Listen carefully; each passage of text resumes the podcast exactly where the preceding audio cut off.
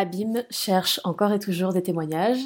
N'hésitez pas à nous faire part de votre histoire sur notre compte Instagram Abîme Podcast.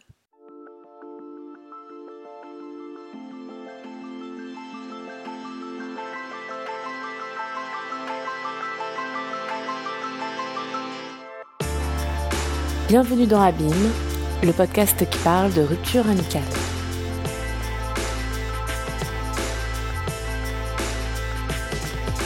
Épisode 6 Adrien.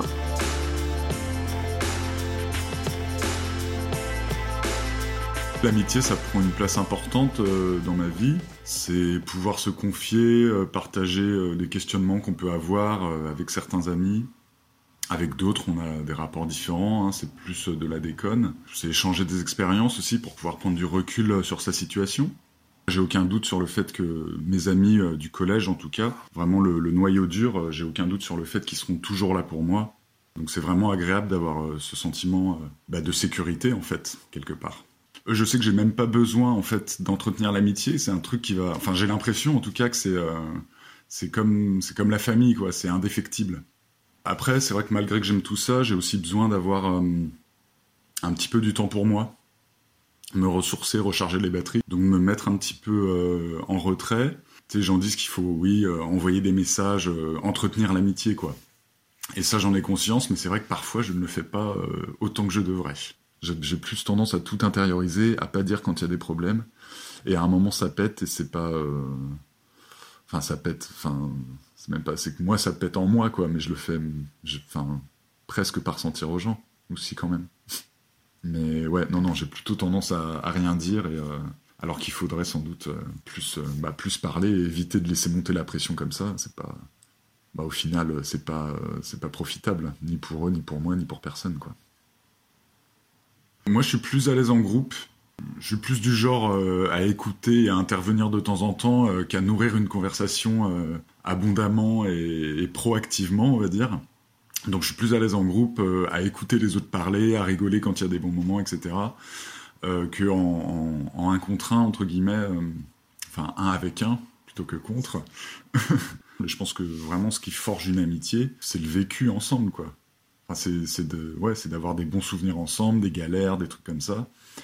et l'intimité, ça vient peut-être après. Enfin, pour moi, en tout cas, c'est un petit peu ça. C'est une fois qu'on a vécu pas mal de choses ensemble Là, la confiance vient un peu naturellement et on peut se livrer plus naturellement, quoi.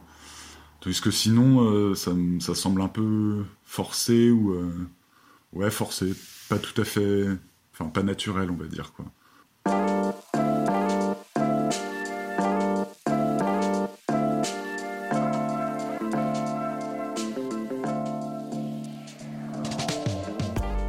Rencontre euh, avec A, c'était euh, c'était en quatrième, en fait, euh, avec une copine donc que nous appellerons M. on avait repéré une nouvelle tête dans la classe et dans le collège, qu'on s'était dit que qu'on allait essayer de lui parler, quoi. Il jouait, il jouait au foot dans la cour pendant la récré. Et puis là, donc M m'a mandaté pour aller le chercher, pour qu'il vienne nous parler. Donc je suis allé le chercher pour discuter avec nous. Et après, on s'est rendu compte, en fait, euh, ben, en prenant le bus, qu'on descendait au même arrêt euh, et, qu'on était voisins. Voilà, donc on était dans la même classe et on était voisins. Donc à partir de là, on s'est beaucoup, euh, on beaucoup fréquenté en fait. On jouait à la console chez lui parce que nous, moi chez moi, on n'en avait pas, mais chez lui, je pouvais jouer à la console, donc c'était cool. On achetait des pétards au bureau de tabac, on a fumé notre premier, notre premier joint ensemble. Je me rappelle, c'était une toute petite boulette achetée 10 ou 20 euros, enfin c'était beaucoup trop cher. Ça nous a fait beaucoup d'effets, c'était assez drôle. On faisait aussi partie euh, du même groupe de potes, hein. on avait pas mal de monde euh, enfin, qui a gravité autour de nous. Donc on allait à la plage ensemble, on faisait un petit peu de sport, un petit peu de basket ensemble. On a aussi euh, pris notre première cuite ensemble, c'était en quatrième ou en troisième, enfin on a bu peut-être deux ou trois bières chacun avec un autre gars.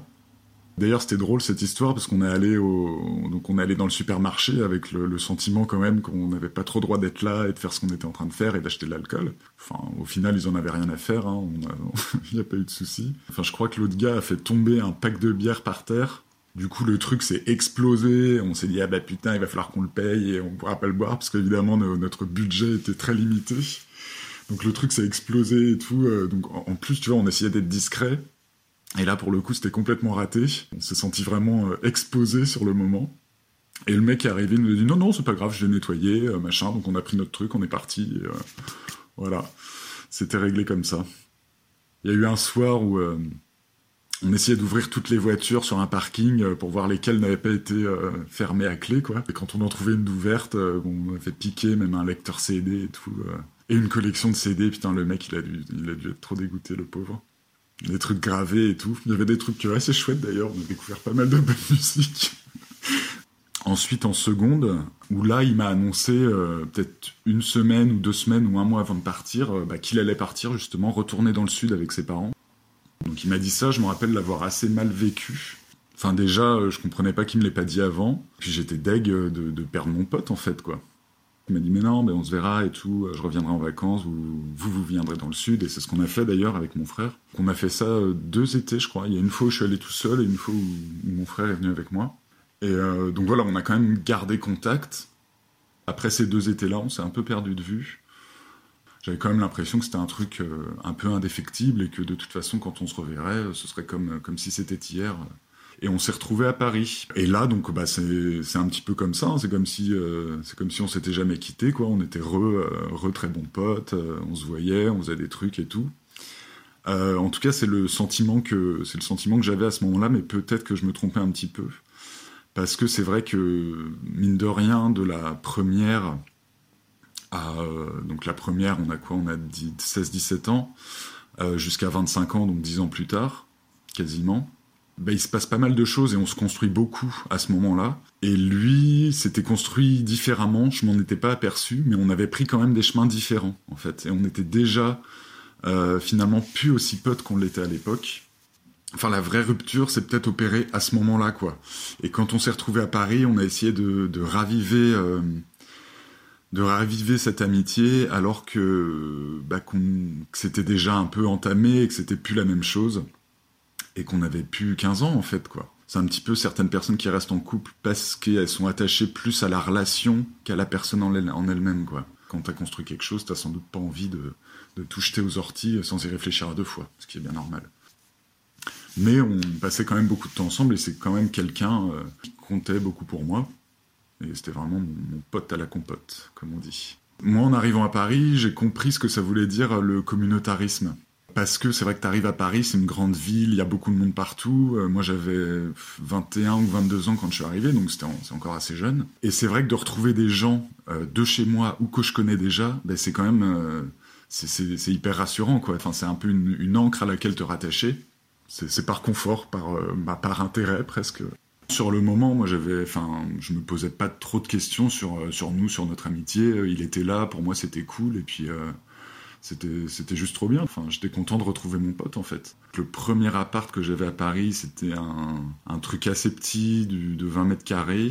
Enfin bon, c'est quand même déjà pas mal pour Paris, cela dit. Ce qu'on a fait, c'est qu'on a emménagé dans l'appart de pote à nous et donc qui avait libéré l'appart, mais qui souhaitait le garder quand même parce que c'était euh, c'était un bon plan et qui savaient qu'ils allaient revenir sur Paris. Donc nous, on savait aussi qu'on avait une deadline dans cet appart-là. Quand cette deadline est arrivée, on a déménagé dans un autre appart. Mon ami commençait à avoir une petite histoire avec euh, avec B, une, copine de notre groupe d'amis, donc ils étaient un peu euh, sex friends quoi, sans être ensemble. Après, mon ami il a rencontré une autre fille avec qui, euh, qui c'est assez rapidement devenu plus sérieux. Et à partir de là aussi, euh, il voulait pas trop euh, faire des soirées quand B était là. Par euh, loyauté envers sa nouvelle petite copine, il estimait qu'il pouvait pas trop la revoir, ou je sais pas trop pourquoi, mais en tout cas, ça, a un petit peu fait une histoire, ça aussi. Donc il rencontre sa nouvelle copine, et à partir de là, c'est vrai que la copine était là euh, bah, tout le temps. Ou vraiment le plus clair du temps, euh, elle était là. C'était presque une coloc à trois dès le départ, en fait. Elle était très très souvent là. Elle était sympa d'ailleurs, hein. moi je l'aimais bien, il n'y avait pas de souci. Bon, moi je me disais que c'était pas forcément nécessaire euh, de la faire payer. Je voulais être un peu cool là-dessus. Puis c'est arrivé un petit peu insidieusement, quoi, parce qu'elle était là très souvent, mais elle avait quand même un appart à elle, à côté, quoi, qu'elle gardait. Donc c'était un peu, c'était peut-être un peu aussi leur phase de crash test, où elle, gardait son appart au cas où elle cassait avec mon ami. Euh, il fallait quand même qu'elle puisse rebondir et retrouver quelque chose, euh, ne pas se retrouver à la rue, quoi. Et assez rapidement aussi, il y a eu des petites tensions. Genre, il m'a engueulé une fois parce que j'avais laissé un pot de yaourt euh, plus de plus de 3 heures ou 4 heures sur la table du salon alors que j'aurais dû le ranger tout de suite c'est bon, c'est pas l'armée ici, je suis chez moi, tu vois, je fais aussi ce que je veux, quoi. Enfin, et puis c'est pas comme si il m'avait fait le reproche de manière calme et posée. Hein. Il était assez sanguin c'est vrai que c'est plus agréable d'avoir une table, d'arriver avec euh, rien sur une table et que, les que ce soit euh, le plus propre possible. Euh, cela dit, moi j'avais à l'époque un problème avec le ménage, à savoir que ça m'amusait pas du tout de faire du ménage, donc j'en faisais très peu. Ça aussi, je peux comprendre que ce soit très énervant pour une personne qui vit avec toi. C'est vrai que dès le départ, eux, lui, il a voulu qu'on achète une télé ensemble. Moi, j'étais pas trop chaud. J'avais déjà eu une prise de conscience un peu sur la télé. Je me disais que c'était vraiment trop de la merde et tout. Et, voilà, je voulais plus trop entendre parler de télé. Mais bon, comme, euh, ça lui tenait un peu à cœur, euh, eh ben on a acheté une télé. Et euh, donc la télé, on l'a mise dans le salon, puisqu'on l'avait acheté tous les deux. J'aurais dû lui dire, écoute, achète-toi une télé et mets-la dans ta chambre. Mais c'est vrai que le salon, ça devrait rester un espace de, convivialité et d'échange, quoi ou alors ne pas allumer la télé systématiquement, parce que le soir, ce qui se passait, c'est que eux deux, bah, ils aimaient bien regarder euh, Cyril Hanouna. Euh. moi, ça me saoulait déjà cette émission, et eux, c'était vraiment leur, leur petit rituel du soir de regarder ça, machin. Donc ça, ça n'a pas aidé non plus. À ce niveau-là, le problème, bah, c'était plus la télé que la télé fille. Cinq mois avant qu'on quitte tous la coloc, du coup, euh, elle a emménagé avec nous officiellement. Elle a lâché son appart. Mais ça, faisait déjà euh, six mois qu'elle était là quasiment tout le temps, quoi, en fait. Après, il y avait aussi le côté où lui, sortait de, il sortait de son école, et donc il a trouvé staff un petit peu au même moment où on a emménagé. Et en fait, c'était un boulot assez euh, stressant, la vie parisienne. Il faisait des horaires quand même assez importantes. Il fallait qu'il y aille en costard, bien habillé, machin. Il avait une voiture, donc euh, il rentrait, enfin il se tapait les bouchons aussi. Et quand il rentrait le soir, euh, je sais pas s'il s'en rendait compte, mais euh, il claquait la porte assez systématiquement. C'était une porte qui était assez lourde en plus et qui faisait beaucoup de bruit quand elle claquait. Enfin moi j'étais un peu là à chiller et tout parce que j'avais un taf qui était beaucoup plus tranquille que le sien. Donc il rentrait et il claquait la porte et ça distillait tout de suite une espèce de mauvaise humeur un petit peu. Enfin commençait déjà à se taper un petit peu sur les nerfs l'un l'autre. Il y a eu un truc un petit peu euh, significatif, c'est que je leur avais prêté une espèce une caisse de vin en bois là, pour qu'ils fassent une table de nuit parce qu'ils en avaient pas, parce que c'était un tout petit truc euh, qui se calait pile. Et puis à un moment, j'ai eu besoin de, de récupérer ce truc-là. Donc je suis allé dans leur chambre et je l'ai récupéré. Et là, j'ai vu qu'il y avait des qui planquaient des capsules de Nespresso parce qu'on avait une machine Nespresso pour pas arriver à court en fait, tout en utilisant celle qu'on avait achetée ensemble. je leur ai dit que bah c'était pas cool, etc. par message. Et ensuite, ils m'ont un peu retourné le truc. Ouais, t'as pénétré dans notre intimité, euh, c'est notre espace privé et tout machin. Euh, on t'avait pas donné l'autorisation de, rentrer dans la chambre, etc. Alors que ça n'avait jamais, enfin, il n'y avait pas du tout de règle qui consistait à dire que eux ne pouvaient pas rentrer dans ma chambre ou moi dans la leur.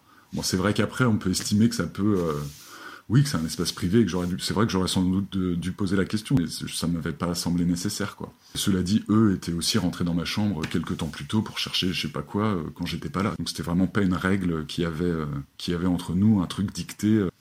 Quand même, ça, du coup, ça a lâché le truc et ils m'ont dit, bah, qu'ils, qu'ils pouvaient plus me faire confiance à cause de ça. ils avaient tendance à peut-être plus souvent faire des courses et à acheter des trucs plus chers que moi et à le partager quand même avec moi. Donc je peux comprendre que ça les ait saoulés aussi au bout d'un moment. C'est vrai que à ce niveau-là, c'était, euh, j'aurais peut-être, enfin, je, faisais un peu l'autruche parce que ça m'arrangeait bien. Finalement, euh, ouais, finalement, j'ai mes torts aussi, hein, comme je l'ai déjà dit. C'est vrai que ça, je m'en rappelais pas. Et puis là, en le racontant, ça me revient, mais, mais ouais. Pour chacun, en fait, ça montait, ça montait, ça montait. Moi, les trucs qu'ils faisaient, ça m'énervait, ça montait, je disais rien. Et eux, certains trucs que je faisais, ça devait les énerver aussi. Parfois ils me disaient, parfois ils me disaient pas, j'imagine. Mais c'était assez graduel en fait. En fait, ils sont partis euh, pendant l'été euh, en vacances ensemble. Quand ils sont revenus après à Paris, quelques jours après, bah, ils m'ont dit comme ça euh, que bah, qu'ils allaient quitter, qu'ils allaient emménager ensemble et quitter la coloc. Comme si en fait, comme s'ils m'en avaient parlé avant je me rappelle que la manière dont ça, a été dit, c'était comme si c'était un peu une évidence. Moi, j'ai été un peu pris de court à ce moment-là, surtout que surtout que j'avais euh, j'avais pas renouvelé un CDD. euh, j'avais dit à mes employeurs que je souhaitais pas continuer. Et là, ils me disent qu'ils veulent euh, bah, qu'ils veulent qu'ils veulent quitter la coloc et qu'ils veulent emménager ensemble. Et je me dis, bah, une coloc, ça se prend à deux, mais ça se quitte à deux aussi, quoi. C'est pas quand toi ça t'arrange, tu te casses. Faut aussi que ça respecte bah, mes impératifs à moi et pas que vous, votre envie d'aller vous mettre ensemble. Maintenant que vous avez fait votre crash test avec moi pendant, pendant un an, là, euh, c'était un peu facile aussi. Et donc là, par contre, euh, il, voilà, il a vraiment perdu son calme. euh, il m'a dit, mais putain, tu, me, tu veux m'empêcher... Je sais plus quel terme il a employé. Oui, que je voilà que j'entravais leur bonheur, que, que je voulais l'empêcher d'être heureux. Que pour moi, c'était volontaire de juste vouloir leur mettre des bâtons dans les roues. Il y a peut-être un, un paramètre que j'ai pas dit et qui rentre en compte, c'est que moi je suis homo. Enfin, avec le recul, je me dis que peut-être il avait l'impression que j'en pinçais pour lui ou quelque chose comme ça. Et que ça a peut-être joué dans le truc. Alors que pas du tout. Pour moi, c'était vraiment un ami complètement désexualisé, quoi. Enfin, je le, le voyais pas du tout comme ça. Et je me dis que peut-être ça, ça a joué dans le truc aussi quand il, me disait tu, tu, veux m'empêcher d'être heureux ou un truc comme ça. Là, c'est vrai que ça a un peu résonné, euh, en moi euh, comme ça, quoi. Je me suis dit, mais peut-être qu'en fait, il s'est fait un peu fait des films à ce niveau-là, etc. Au final, j'ai quand même euh, cédé et je les ai laissés partir parce que bon, c'était pas non plus la peine de. Enfin, je trouvais ça trop compliqué euh, et puis ça me coûtait aussi sur le plan euh, émotionnel, quoi. J'ai pas envie d'être dans une dans un contexte où, ça aurait été vraiment toxique le contexte après ça. Et, ils sont partis et moi je, je suis allé chez mon pote là. on s'est pas pris la tête après quand on quand on devait justement remplir des papiers ou etc. C'était cordial, mais c'était froid et on sentait que c'était vraiment les dernières formalités euh, avant de avant de ne plus jamais se voir quoi. C'était euh, assez sale. J'étais assez triste quand même que bah, que ça se termine comme ça. Je enfin je pensais que je pensais que c'était pas terminé d'ailleurs. Je pensais que ça allait sans doute euh, être avivé d'une manière ou d'une autre, même si j'étais quand même assez en colère sur tout ce qui s'était passé. J'avais l'impression de m'être, enfin, d'avoir été trop gentil, du coup, de l'avoir laissé vivre là pendant six mois sans rien payer. euh. J'ai l'impression de m'être fait marcher dessus. Et je me dis que c'est la vie. En fait, c'est vrai que ça a été un petit peu une leçon de vie aussi, hein, de se dire que rien n'est jamais vraiment euh, complètement acquis. Mais malgré ça, j'ai toujours cette foi dans mes amis qui sont encore mes amis et de savoir que eux seront toujours là pour moi. Et ça, j'ai vraiment aucun doute là-dessus. En fait, c'est, euh, j'ai pas l'impression que ça ait changé grand-chose euh, dans mon rapport à l'amitié parce que j'avais l'impression quand même d'être dans mon bon droit en fait. Euh, c'était un petit peu moi le gentil de l'histoire, même si c'est évidemment pas aussi simple que ça. Et je me rends bien compte que j'ai vraiment mes torts. euh, Enfin, je sais que je suis pas forcément très facile à vivre. Et en plus, cette impression était validée par le groupe d'amis qui avait un peu suivi l'histoire et qui était plutôt de mon côté en fait. Bah parce que de toute façon, enfin, de toute façon, euh, moi je restais dans le groupe et lui en était sorti, donc euh, c'était un petit peu la bête noire aussi. C'est vrai qu'après on s'alimentait un petit peu les uns les autres. euh, la subjectivité de chacun entraînait celle des autres. Et ouais, en fait, c'est ça, c'est du moment où il a plus besoin de nous, puisqu'il avait trouvé des gens pour nous remplacer, bah, il, ouais, il nous a un petit peu largués, quoi. Je cristallisais un peu tout ça parce que je vivais avec lui. Mais c'est vrai que c'était un truc qui était même, c'est une rupture, c'est une rupture de groupe, quoi. C'est un pote qui a quitté un, groupe de potes, ouais. Et pas que moi, en fait.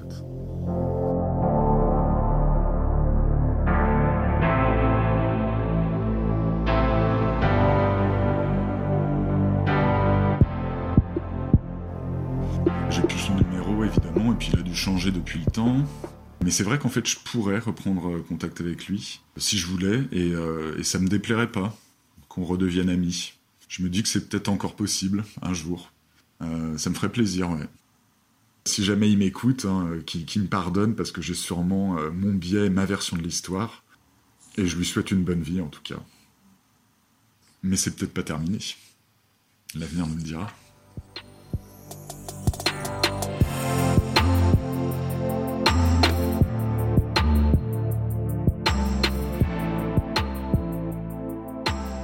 C'était Abîme.